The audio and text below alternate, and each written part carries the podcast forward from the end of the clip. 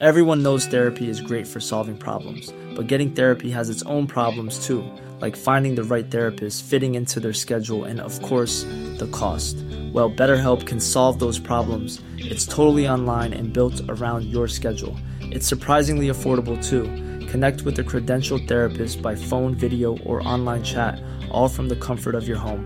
Visit betterhelp.com to learn more and save 10% on your first month. That's BetterHelp, H E L P.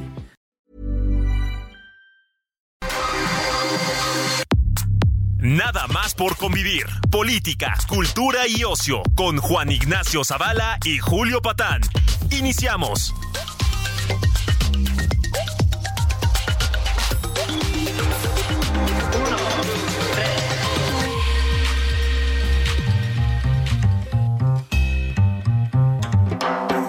¿Qué hubo, bendiciones? ¿Cómo están? Este es domingo de nada más por convivir. Ya ven que aquí los domingos platicamos con gente, pues gente de primera, chingado, gente de primera. Eh, ahorita, pues están en, a ver, lo que está en boca de todos, aparte del desastre de la selección nacional, pero no nos queremos deprimir, es el tema sucesorio, ¿no?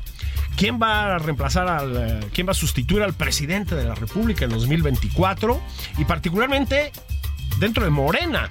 ¿Quién va a ser el candidato? Porque pues la oposición no ha dado señales de vida realmente, o bueno, más o menos, pero no ha dado tampoco muchas señales de vida. Miren ustedes, hoy está aquí conmigo un buen amigo y jefe, es el director editorial del Heraldo, lo deben escuchar aquí también en la radio, pero sobre todo es un columnista muy necesario de seguir tiene muy buena información y una gran capacidad además para metabolizar la información y traducirnosla. Alfredo González, ¿cómo estás? Muy bien, Julio, pues un placer estar contigo en este fin de semana. Bueno, que la gente debería estar descansando. Vamos a hacerles un poco amena la tarde, a Eso. ver, la tarde, la mañana, a ver, a ver cómo nos va con, con la conversación. Pero pues muchas gracias, Julio. No, hombre. Eh, para mí es un honor estar en este espacio que lo escucha tanta, tanta gente, y no solamente en la Ciudad de México, sino también en todo el país, por la cobertura que tiene el Heraldo Radio. Sí. Y me parece que es una gran oportunidad y, y- y un placer estar contigo esta, esta mañana. No, hombre, al Esta contrario. tarde, pues. Es que además has estado, Alfredo, con el, pues un poco sí, con el tema de los relevos y de las implicaciones que tienen estos relevos. Por ejemplo, hiciste una columna que a mí me parecía bien necesaria, y si quieres empezamos por ahí, sobre, sí, Claudia Sheinbaum ya pues, presentó su renuncia, eso lo sabemos hace muchos días. Este viernes dijo bye, viernes Chao, sí. 16, hasta luego.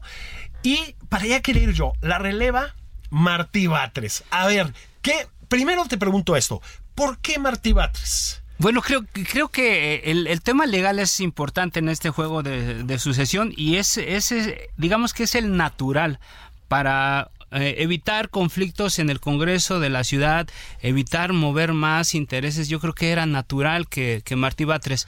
Pero lo más novedoso de todo esto es que de alguna manera le hacen, cae para arriba, le, cae para arriba a Martí Batres porque le hacen la maldad. Es decir, en automático lo, lo, lo colocan como interino, como encargado de despacho, pero lo sacan de la contienda por la Ciudad de México y ahí yo creo que lo que está haciendo el presidente y lo que hace Claudia Sheinbaum o Morena es empezar a despejar el camino. ¿Para quién?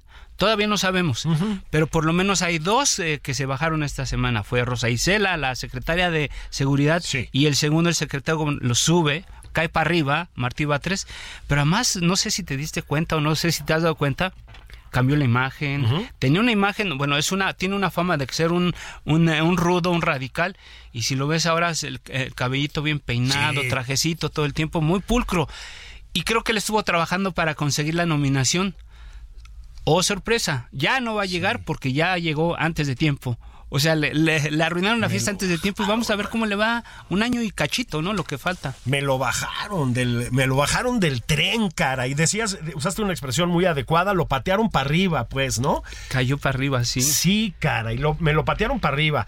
Es un, eh, además, lo voy a decir eh, en términos técnicos, es un grillazo, Martí. Es decir, si era un contendiente peligroso, yo creo, ¿no? Sí, pero además nosotros sabemos que es un profesional de la grilla, no sé si de la política, porque son dos cosas completamente completamente diferentes.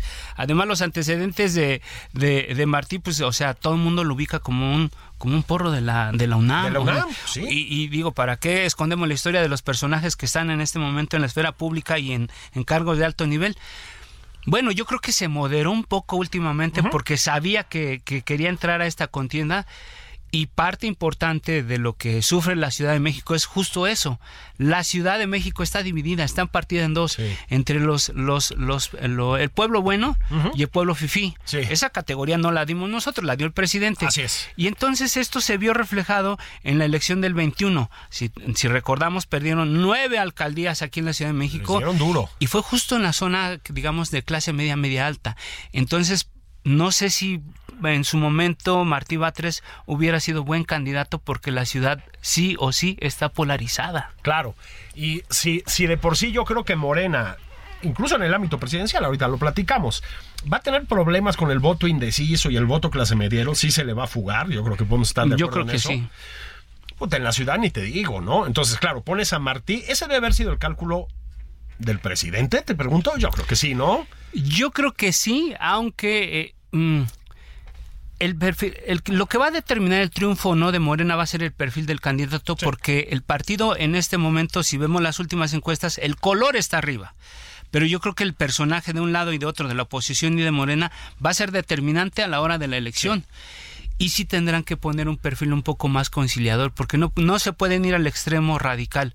Además, si consideramos que la candidata a la presidencia va a ser Claudia, la presidenta no puede perder la ciudad, el, corazón, el corazón de Morena no lo pueden perder. Entonces, si están en una encrucijada y hay muchos datos que nos dan cuenta de que hay tremendos problemas en la ciudad, políticamente hablando, Julio. A ver, a ver, a ver, desarrollemos. Mira, vámonos, vámonos eh, mira, eh, Claudia Sheinbaum se va a, la candidatura presidencial y evidente va a tener que va a tener que dejar a alguien que le cuide las espaldas aquí en la Ciudad de México.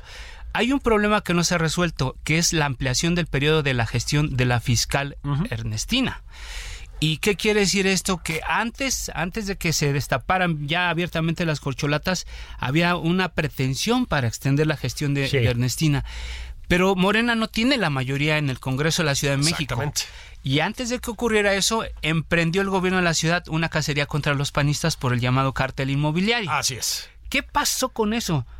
Dificultó las negociaciones en el Congreso local y ya no tiene Morena la mayoría acompañada ni de ni del PAN ni del PRI, entonces ya no van a poder en este momento extender el periodo de la gestión de Ernestina Godoy, es decir, la jefa de gobierno se queda hasta este momento sin una fiscal que eventualmente pudiera eh, protegerle las espaldas después de que pase este gobierno.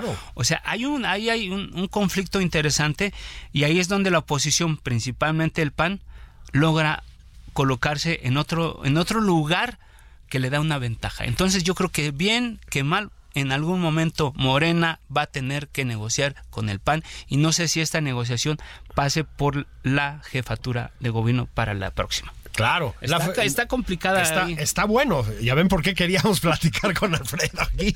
Pues sí, a ver, una fiscala carnala, por decirlo así, ¿no? Sí, o sea... Es que hubo un muy mal cálculo político ahí, ¿no? Este, un muy mal cálculo estratégico, digamos, ¿no? Pues yo creo que el asunto acá es que pues quieren, como el presidente López Obrador, en el gobierno de la ciudad también la pretensión es extender la gestión, la cuarta transformación. Pero para que esto ocurra tienes que tener como todo el tinglado legal que te soporte. Claro. Porque si en el 21 Morena perdió la mitad de la ciudad, ¿qué puede pasar en la siguiente? Te digo, insisto, yo creo que la jefa de gobierno, el presidente, Mario Delgado, de ahí para arriba, tienen que estar muy preocupados por lo que va a pasar en la ciudad porque pues se va a ver muy mal que, la jefa de gobierno pierda la ciudad, o sea, Morena, imagínate, ¿no? Sí, además, fíjate, a diferencia de lo que sucede eh, tal vez con las hipotéticas candidaturas presidenciales, pues, a ver, la Ciudad de México sí potencialmente, porque vamos a ver si no acaba más bien siendo candidata a presidencia, pero si tiene potencialmente una candidata buena, que es Xochitl Galvez, o sea, sí jala, pues sí les puede dar pelea, ¿no? Bueno, mira, si tú lo pones en esos términos, yo creo que Xochitl Galvez es una, sería una muy buena candidata, pero ¿qué te parece este Lili Telles? Exactamente. O sea, imagínate, o sea, que, que Xochitl Galvez no fuera la candidata de la oposición y termina siendo de MC. Imagínate una campaña. Vamos a, a imaginarnos una campaña Xochitl, eh, Lili Telles y Sheinbaum. Está bueno, mujeres. ¿eh? Pero qué perfil de mujeres, o sea, el tema es qué perfil de mujeres. Entonces ahí tendríamos que ver a una, a una Claudia diferente, que no se enoje tan rápido, que no se, que no, que engrose un poco la piel para que no le, no le caigan mal este, los, los espontáneos, ¿no? Menos de mecha corta, digamos, ¿no? Porque no ya vimos con Alfonso Bulazo que sí, pues sí puede, sí se puede poner, sí se puede poner ruda, ¿no? Oye, más allá de todo esto, ya dijimos a Martí, me lo sacaron de Cayó para arriba. Me lo descarrilaron. Ahora, también te da cosas, Martí. Es bueno.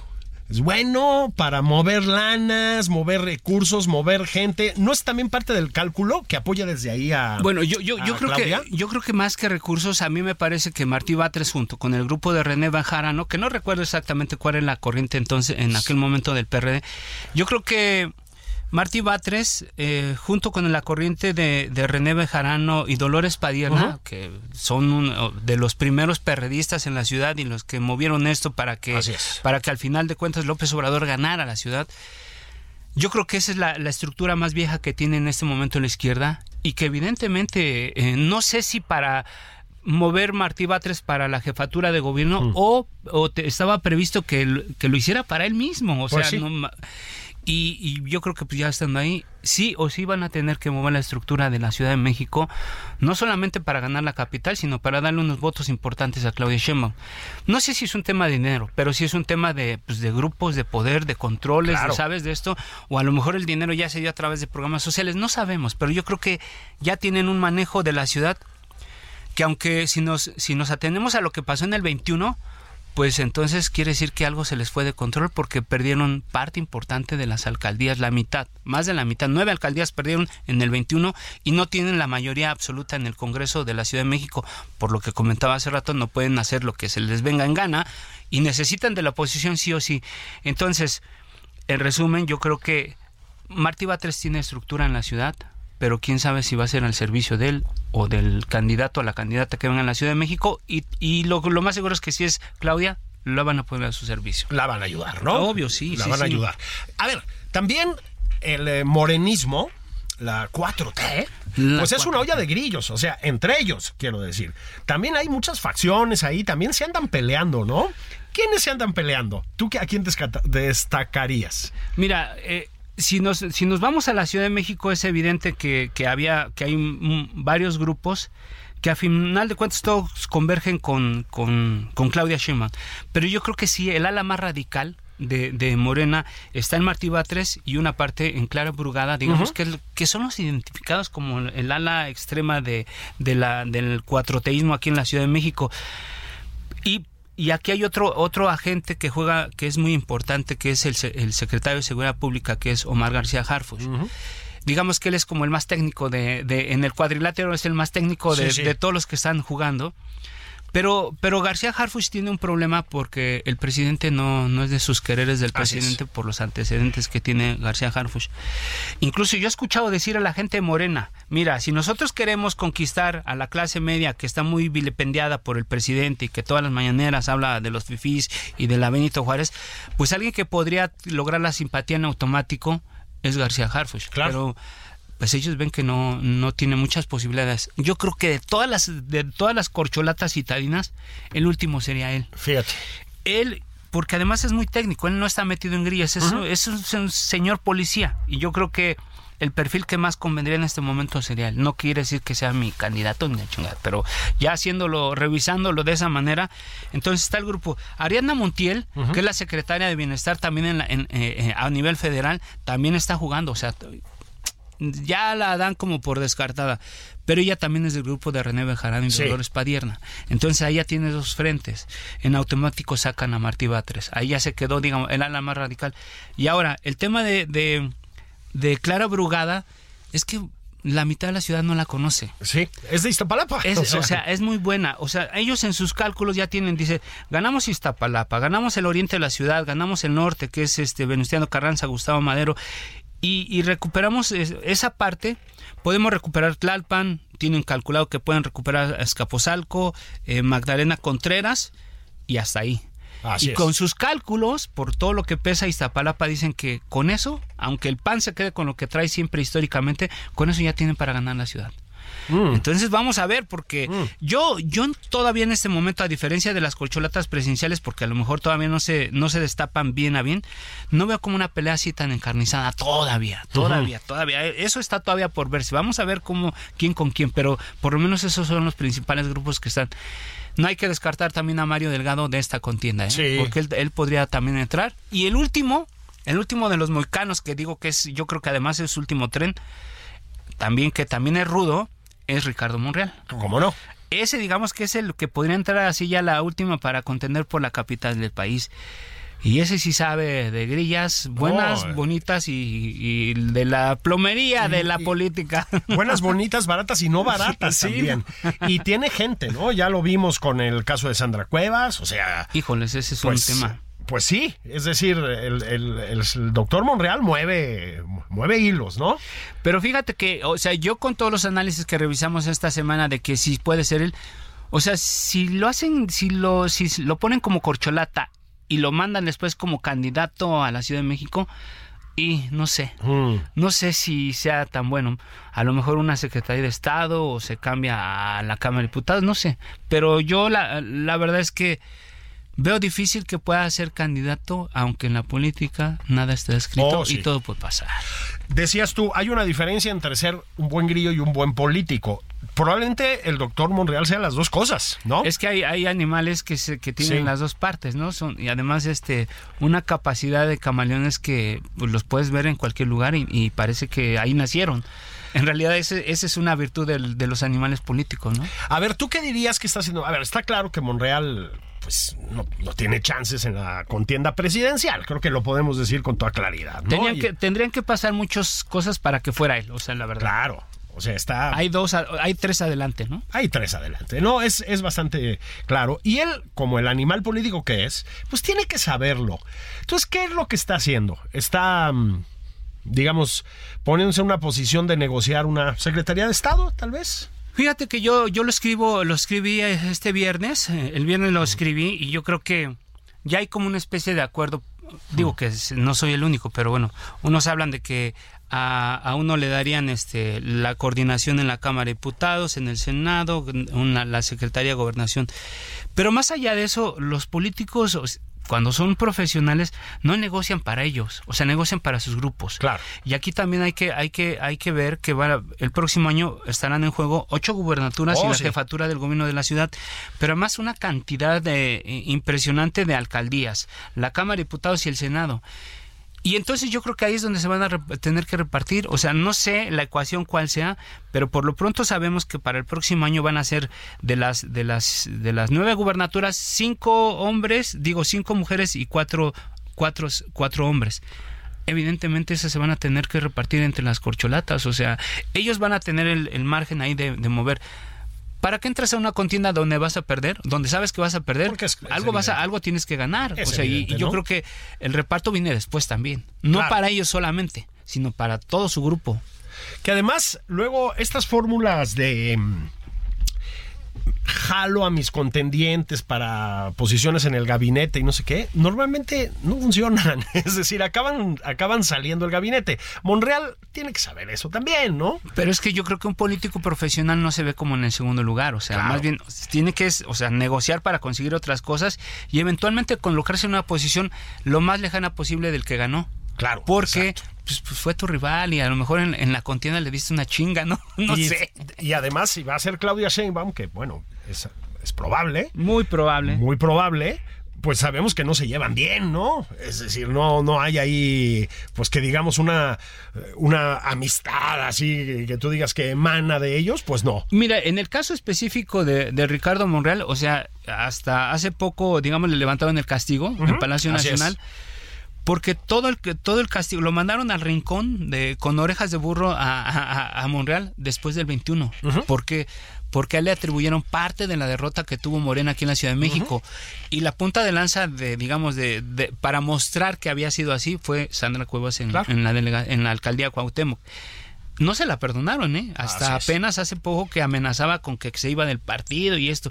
Entonces, una manera de contener, que ahorita vamos a hablar de, de cómo actúa el presidente, una manera de contener esta fuga, pues fue mm, mm, eh, incluirlo en, en esta contienda cuando sabe que no va a ganar. Claro. O sea, pero, pero el presidente es tan hábil que en lugar que se vayan, los junta haciéndoles creer que, que van a ser tomados en cuenta o que son tomados en cuenta cuando tienen muy pocas o nulas posibilidades de, de ganar la candidatura en este caso, ¿no?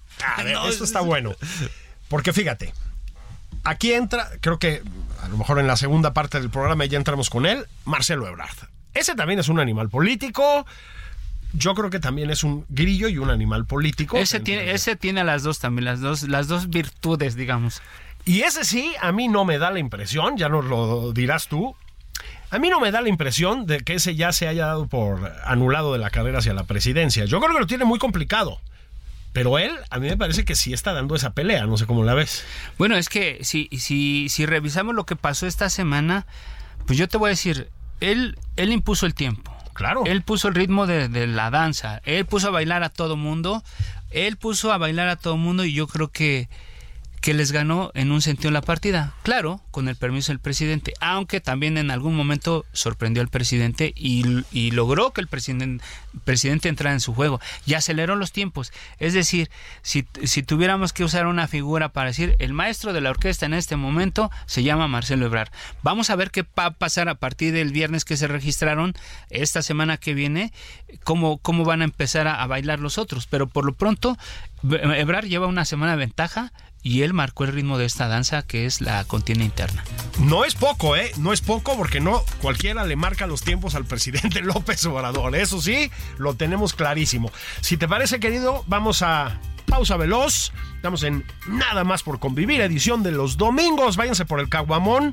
Este, disfruten la vida que es breve. La barbacoa, ¿no? Eso, la barbacha, recaliéntenla en el microondas si hace falta. Este, volvemos, no tardamos nada.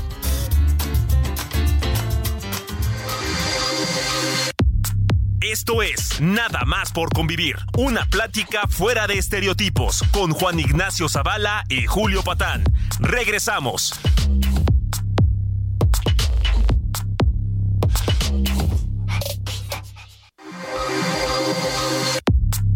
Ya estamos de regreso en Nada más por convivir. Aquí Juan Ignacio Zavala y Julio Patán.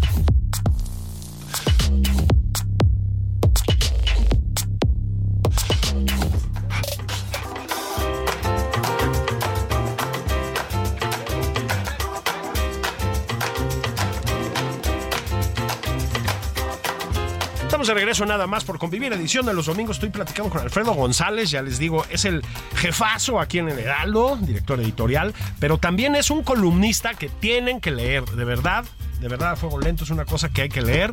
Tiene ya les digo, mucha información y mucha información además muy bien procesada, muy bien masticada. Pues de lo que se trata, O sea, Julio, es eso, ¿no? De, Eso dicen, ¿verdad? Pues sí, pero la mayoría no lo consiguen, mi hermano. Ese es el tema, ¿verdad? Pero yo digo que eh, este cualquiera puede opinar. El tema es o, o, generar una opinión con información. Y bueno, pues no perdemos todavía esa vena de estar investigando, conversando con la gente, reporteando, se dice, ¿no? Reporteando, hay, que, hay, ¿no? hay que reportearle, hay que reportearle. Es, es, es, una columna de reportero, efectivamente. Sí, así es. Efectivamente. Y ahorita es siempre, pero ahorita es particularmente útil, pues porque se acerca mucho a la corcholatiza, Alfredo, y a las implicaciones que tiene que la corcholatiza haya abandonado sus posiciones. Si quieres, vamos a relaciones exteriores. A ver, decíamos, Ebrard entró con todo la semana pasada, les ganó la mano, efectivamente, incluso le marcó los tiempos al presidente, decíamos en la primera parte, que no es Sí. poco.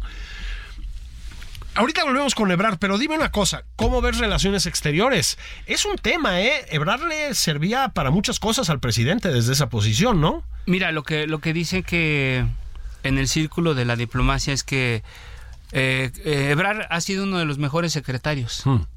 Pero secretario, secretario, no, no este ministro, sino sí. secretario.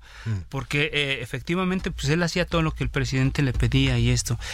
Y, y soltó mucho la estructura del servicio exterior, eh, el, el- el círculo de la, el mundo de la diplomacia, digo, por oficio sabemos que es un tema muy cerrado. Entonces dicen que, que en esta gestión de Marcelo Ebrard ha sido la gestión en la que mayores posiciones o mayor número de posiciones se han dado a los políticos. Incluso se dice que, que parte de los de, de, los de las embajadas, o sea, siempre se ha usado con fines políticos, pero ahora había un agente adicional que es la esposa del presidente. Así es. Nosotros conocimos a un personaje eh, que estaba propuesto para ser embajador en, en, Panamá y que Salmerón no puede, un este un acosador no puede ser este embajador que fue el, el, lema que se, se, formó en aquel momento. Y muchos de estos personajes estaban vinculados con la señora. Bueno en resumen lo que lo que dicen dentro de este mundo de la diplomacia es que este es el sexenio en el que más posiciones políticas mm. se han dado en la Cancillería. Quiere decir que se usó como refugio y ahí está. Y los resultados están a la vista porque más allá de Estados Unidos no había mucho. Claro. Incluso todo el plan que traía el presidente para hacer el, continente latinoamericano único, como no, está lejísimos, lejísimos, y creo que a Brasil y Argentina le ganaron la mano y entonces perdieron esta, esta. Mother's Day is around the corner. Find the perfect gift for the mom in your life with a stunning piece of jewelry from Blue Nile. From timeless pearls to dazzling gemstones, Blue Nile has something she'll adore. Need it fast? Most items can ship overnight. Plus, enjoy guaranteed free shipping and returns. Don't miss our special Mother's Day deals. Save big on the season's most beautiful trends. For a limited time, get up to 50% off by going to Bluenile.com. That's Bluenile.com. Posibilidad por vincularse con otros países que, que, que son de extrema izquierda y estos. Eh, eh, eh, Eh, Bolivia, no sé si Colombia y Centroamérica, algunos países. Fuera de Estados Unidos no hay otro país con el que tengamos más relaciones más que con, con en temas comerciales muy bien, pero en, en temas de política exterior creo que no, no fueron los resultados que se esperaban y mucho menos para toda la gente que está metida en el mundo de la diplomacia y el servicio exterior. No lo ven como el mejor secretario. Hmm. Para pronto. No en, lo ven en resumen, ¿no? No lo ven como el mejor secretario. para el presidente sí, pero para el servicio no. No lo ven como el secretario que México efectivamente, ya sé que es un lugar común, pero es cierto, o sea, tenía un robusto y profesionalizado servicio diplomático, ¿no? Una, una, una, profesionalización de la diplomacia, eso es indiscutible, gente de carrera, con mucho tiempo, algunos, digamos, bastante parasitarios ya y enquistados ahí, pero pues gente muy capaz, eso también hay que decirlo. Lo que pasa es que el tema más es una profesión, es un oficio, o sea, esto no se, o sea, no se aprende de la noche a la mañana, ¿no? Así es. O sea, ser embajador, pues en realidad el, embajador es una, una posición política, porque la gente que está en la embajada es la que hace todo el trabajo y tiene que un proceso de aprendizaje, tal, tal, tal. Y, siempre lo hemos sabido, las, las, las embajadas son posiciones de refugio, ¿no? Para muchos, muchos políticos. Y creo que en esta ocasión se, se abusó más de esa figura. Por lo menos eso es lo que dice la gente que sabe de estas cuestiones de, de, la diplomacia y el servicio exterior. Absolutamente. Y mientras tanto, el señor canciller, el secretario Marcelo Ebrard, pues se fue a la carrera con la, por la presidencia y lo comentamos en la primera parte. Creo que a diferencia de Monreal, que tiene que saber que no tiene posibilidades reales o tiene mínimas posibilidades reales de llegar a ser presidente de este país. Yo creo que Marcelo Ebrard sí está en esa pelea, ¿no? No está, no está, no creo que la esté usando la pre-campaña o como la quieras llamar para posicionarse en otro lado. Yo creo que sí está en eso, ¿no? Más allá del desempeño que tuvo como secretario de Estado, secretario de, Relaciones Exteriores, me parece que, que, el que mejor saque tuvo en esta carrera ha sido en este momento Ebrard, por la posición que tuvo desde antes de salir. Entonces, la estrategia que él está siguiendo me parece que es muy buena y, está bien asesorado. Solo que hay una cosa que yo le escuché decir a, un personaje que trabaja en la Cancillería, que es muy, muy cercano a él. Nosotros nos estamos preparando, estamos preparando a un buen relevo, por si se ocupa. Claro. Por si se ocupa. Pero también saben que la, posibilidad de que lleguen pues, está como no está fácil, ¿no? Porque porque al final de cuentas va a haber una encuesta, va a haber otra encuesta, pero el presidente siempre nos ha engañado con la verdad. Ya sabe quién va a ser el candidato. Por supuesto. La candidata en este caso, ¿no? Entonces ellos dicen, nos estamos preparando por si acaso Y ese por si acaso es de verdad, o sea, porque tú ves todo lo que hizo Ebrard en el arranque, bueno, antes la salida y después en el primer en la primera semana y dices, sí le creemos que quiere ser presidente, ¿no? Sí, sí, sí. Y en y, y tienes que actuar como si fuera eso, ¿no? Entró con todo, ¿eh? Pero y la mejor estrategia en este momento quizás porque fue el que dio el primer paso, ha sido la de él. Sí. Porque ya sueltito, pues yo me imagino que es una persona cuando tiene un trabajo, ¿no? Este, mientras estés ahí, ya cuando sabes que ya te corrieron o que ya te vas, dices todo a la fregada, ¿no? Ahí, nos vemos y ya te sueltas, estás más libre, eres más ligero, ¿no? Yo creo que a Ebrard le pasó un poco esta situación. Te, te lo pregunto también. Yo siempre he dicho que yo creo que las, a ver, las, eh, los asuntos personales influyen mucho también en la política. La gente piensa que todo es frío y maquiavélico. Sí, en un Sí, lado. en una parte, sí. Pero hay otra, también las, las, las emociones, los afectos, los desafectos juegan en estas cosas. Yo siempre tengo la sensación de que una de las cosas que obstaculizan a Ebrard es que aunque tiene una vieja relación con el presidente López Obrador y aunque le ha sido muy útil para muchas cosas, yo creo que para el presidente, imaginarse un, presi- un- un presidente, un relevo como Ebrard, que habla francés, que tiene lana, que es viajado, que le gusta la buena comida, mundo, sí. yo creo que hay algo en el presidente que, más allá de la realpolitik, ¿no crees que hay algo que dice el presidente? "Eh, no. Yo creo que sí, y, y lo decíamos hace rato con el caso de, de Monreal. El presidente sabe, sabe jugar, sabe jugar, sabe mover las piezas.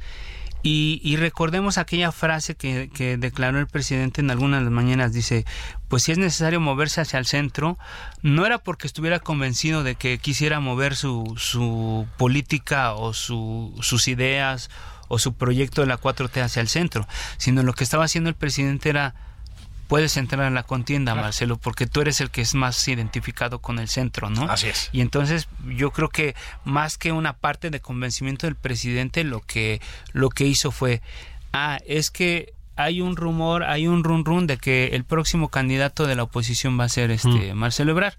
Si tú lo ves un poco maquiavélico y dices, pues si Ebrard es un parte de mi equipo, pues me convendría tener un candidato en MC y uno en Morena. Claro. Y a lo mejor yo controlo más este juego de, de poderes.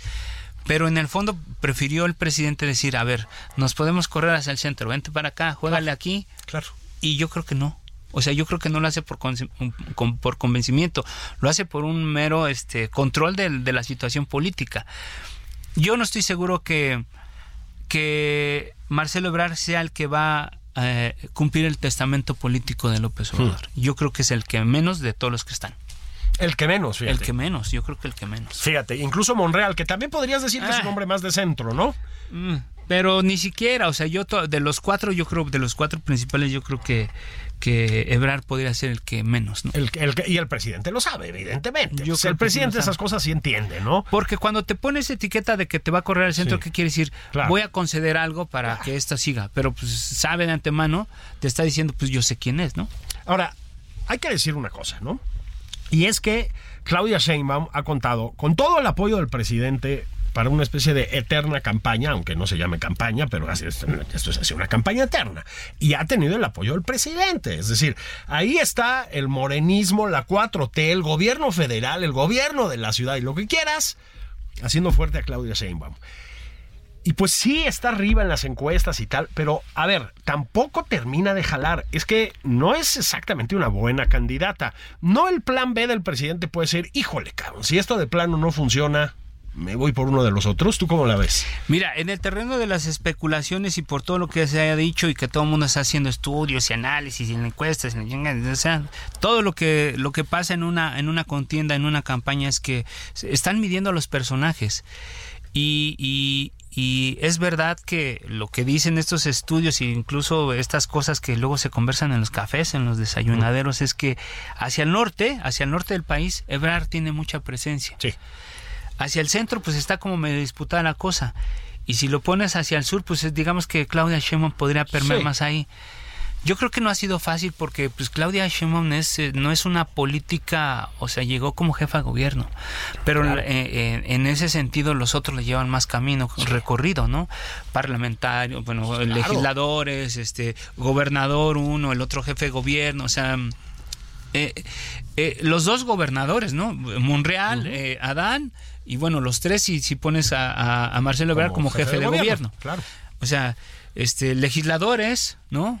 Diputados, o sea, eso, pasar por eso también te da otra, otra, otra proyección y te da un oficio diferente.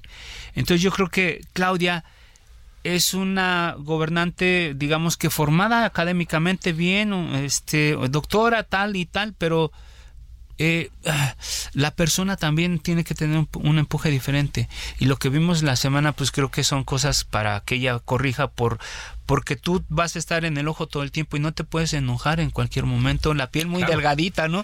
Si se acerca un, un, espontáneo, pues tendrás que lidiar con eso porque no va a ser el único. Si se, si te hacen un pancho en un meeting que te, le gritan a uno más que a ti, pues también tendrás que aprender a lidiar con eso, ¿no? No te puedes enojar en este negocio, ¿no? Eso lo sabe muy bien y vamos si quieres ya con él.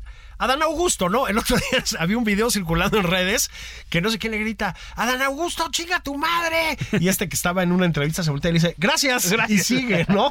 Entonces...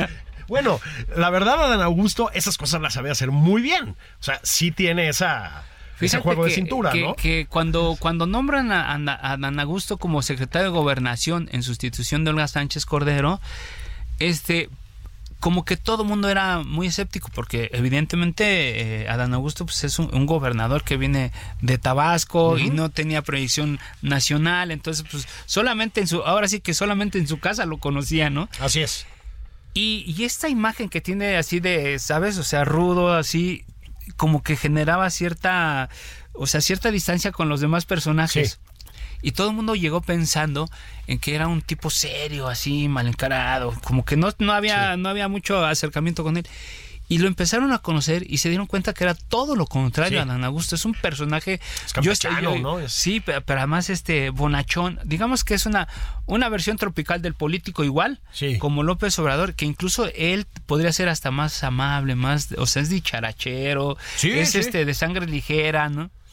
Y, empezó a ganarse a mucha gente del círculo de gobernación que no lo conocía. Y las pocas cosas que hemos visto de él, sí, sí dan muestra de que es un personaje así, así, bonachón, o sea, ¿sabes? Y yo creo que además, este, si hay alguien que conoce al presidente en términos políticos, yo creo que es él, más que cualquiera de los que están jugando. Claro. O sea, pues, o sea la sangre, el paisanaje, si es un, un personaje quizás, quizás él, él, es el último que entró a la contienda y, y le puede costar más trabajo a él, ¿eh? Le puede, aunque en esto de la cargada, lo que decíamos hace rato, el hecho de operar políticamente un tiempo, pues también quiere decir que hay muchos compromisos, hizo favores, arregló problemas. Entonces, de una, de alguna manera, muchos le deben cosas. Eso es, y él lo sabe. Él lo sabe, ¿no? Tendrá que capitalizar eso o no. Yo fíjate que era de los que decían, ahorita creo que ya mi, mi apuesta falló, o sea, ahorita ya estoy convencido, pero por mucho tiempo dije, a mí me late que el presidente puede voltear hacia Dan Augusto, también por cuestiones, por un lado porque pues Claudia, insisto, no termina de jalar en algunos aspectos, ¿no? Y por otro lado, pues porque el presidente también es machín, ¿me explicó? Tiene su parte misógina y pues esta empatía natural con un tabasqueño bravo como Adán Augusto, bueno para la grilla y etcétera. Y dije, a ver si no termina dejándome a Claudia descabalgada y volteando hacia él. Creo que ya no pasó. Creo que ya no. Pero yo creo que juega todavía y va a jugar políticamente a Dan Augusto el próximo sexenio, ¿no?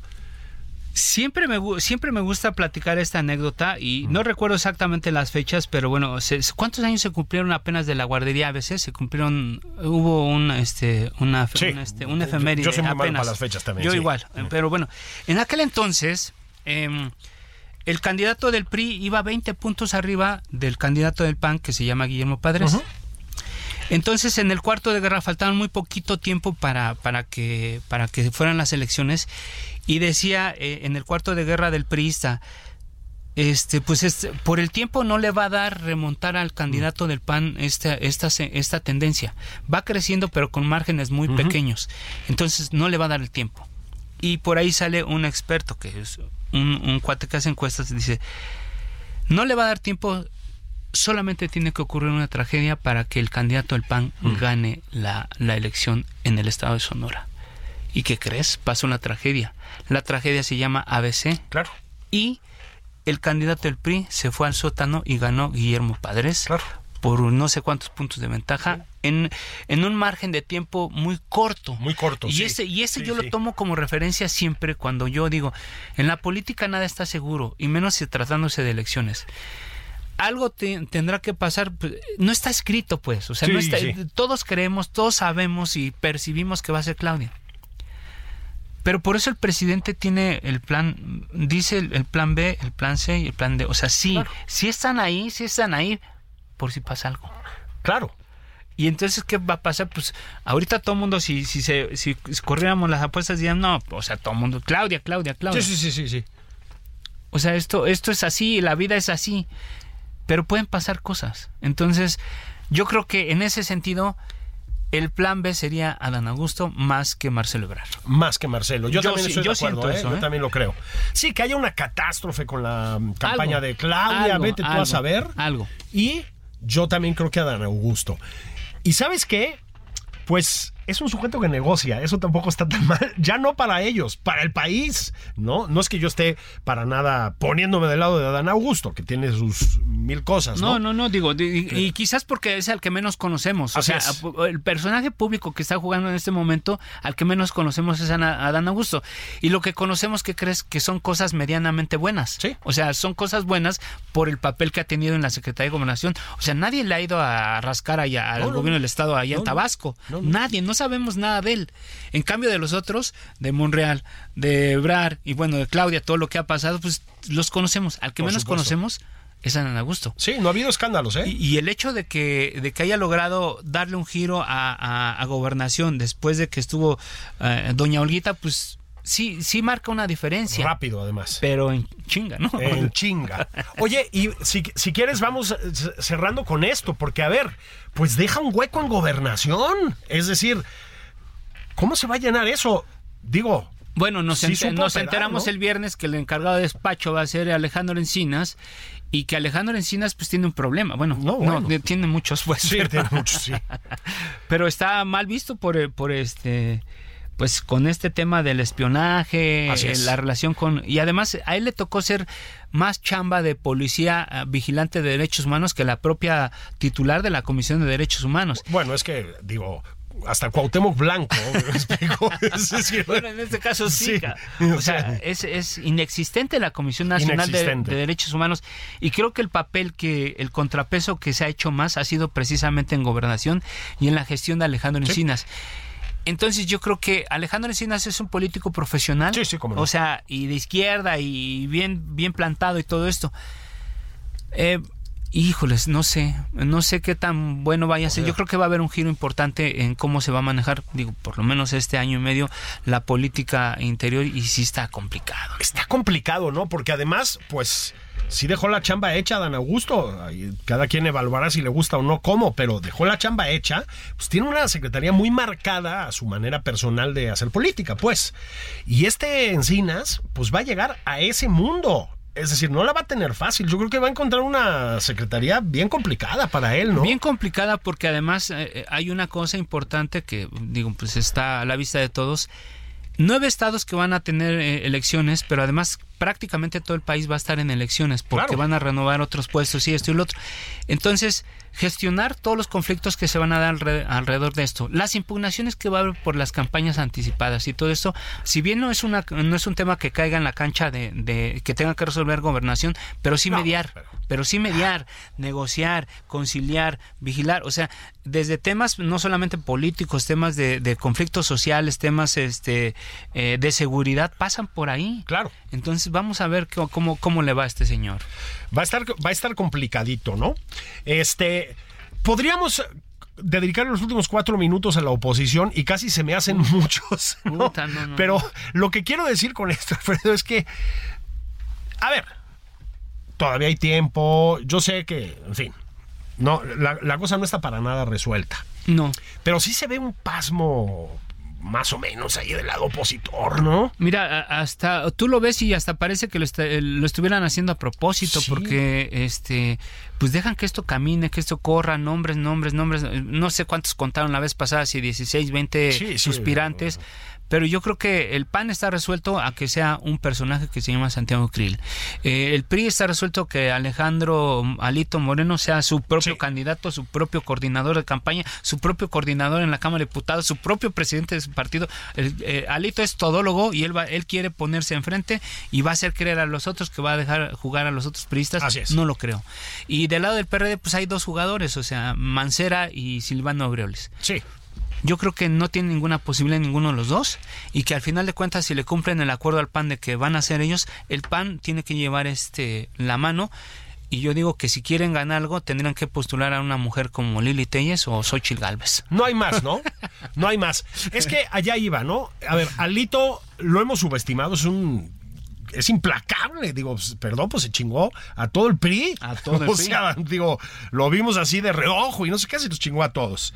Pero es un mal candidato. Es decir, además carga con la marca del PRI, que bueno, y, es, y con la peor parte del PRI mal candidato. Y Santiago Krill es mal candidato. O sea, Santiago es otro tipo de persona, por supuesto, pero es un mal candidato, Alfredo. No funcionan mira, eh, no, es lo mismo ser buen parlamentario, buen político que buen candidato. Claro. Y ahí está Chile, por ejemplo, lo que están sufriendo con, con este chavo presidente. Entonces, digo, si en realidad no tiene ninguna posibilidad la posición de ganar el próximo año, yo creo que no tiene ninguna posibilidad. Pero por lo menos tiene que poner un personaje que sea como jalador, que les permita por lo menos mantener una mayoría en el Congreso de la Unión y que eso sirva como contrapeso para el presidente Morena o la presidenta Morena que venga.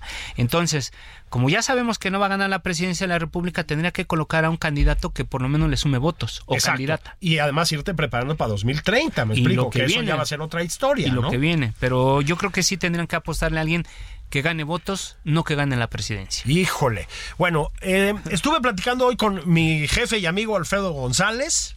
Amigo. Caray, esto es un grillerío. Esto es un olla grillerío. Y ¿saben qué? Por eso está tan padre. A ver si luego le damos otra vueltecita. Vamos a esperar un par de semanas, tres semanas, querido amigo. Y este vemos cómo se mueve la cosa y nos echamos otra sesión. ¿Te late? No me invites porque sí vengo. Eso. Oigan, esto fue nada más por convivir. Les mando un abrazo. Disfruten el domingo, pero no demasiado, que mañana hay que chambear.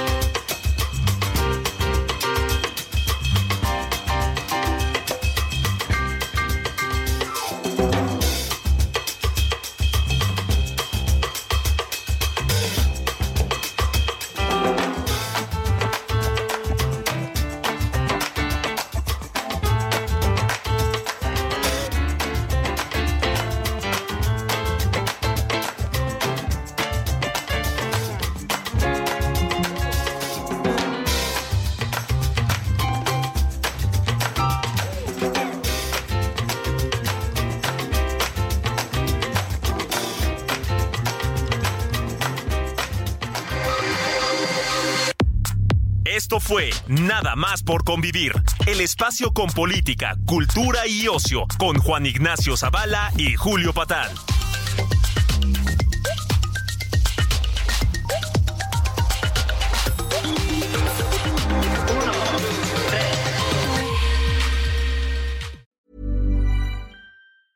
Planning for your next trip? Elevate your travel style with Quince. Quince has all the jet setting essentials you'll want for your next getaway, like European linen, premium luggage options, buttery soft Italian leather bags, and so much more. And is all priced at 50 to 80% less than similar brands. Plus, Quince only works with factories that use safe and ethical manufacturing practices. Pack your bags with high-quality essentials you'll be wearing for vacations to come with Quince. Go to quince.com/pack for free shipping and 365-day returns.